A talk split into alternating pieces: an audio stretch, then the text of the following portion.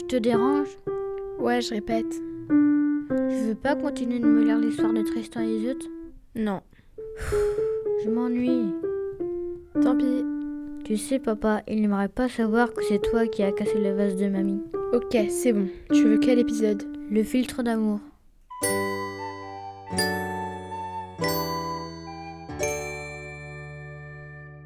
Quand le temps approcha de remettre Iseut au chevalier de Cornouailles, sa mère cueillit des herbes, des fleurs et des racines, les mêla dans du vin et brassa un breuvage puissant. L'ayant achevé par science et magie, elle le versa dans un coutret et dit secrètement à Branjuan. Prends ce coutret de vin et cache-le. Quand viendra la nuit de noces, verse-le dans une coupe et fais en sorte que le roi Marc et la reine Iseu la boivent ensemble. Prends garde, ma fille, que seul ils puissent goûter ce breuvage, car telle est sa vertu.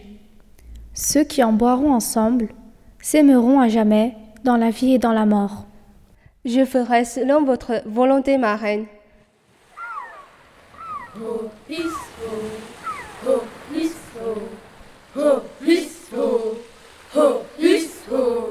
Encore et hop et vire, encore et hop et vire, encore et hop et vire, vire encore un coup.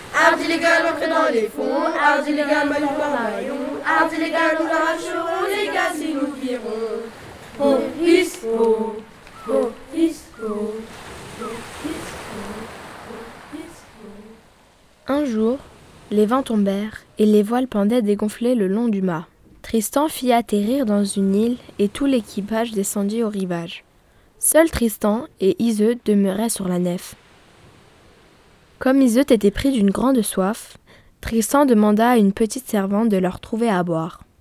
Celle-ci revint avec un coutret et chacun leur tour, Tristan et Iseut en burent le contenu.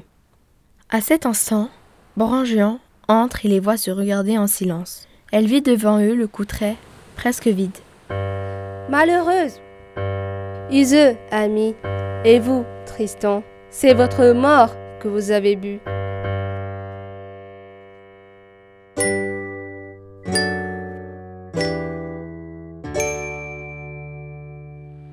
De nouveau, la nef cinglait vers Tintagel.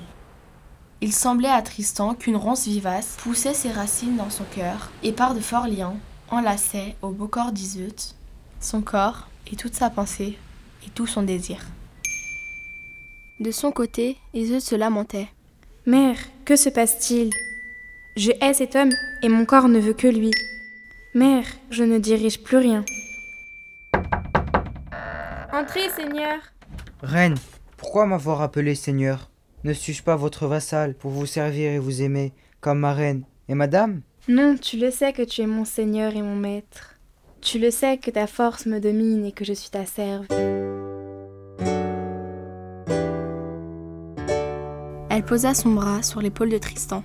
Des larmes éteignirent le rayon de ses yeux, ses lèvres tremblèrent. Ami, qu'est-ce qui vous tourmente? L'amour de vous.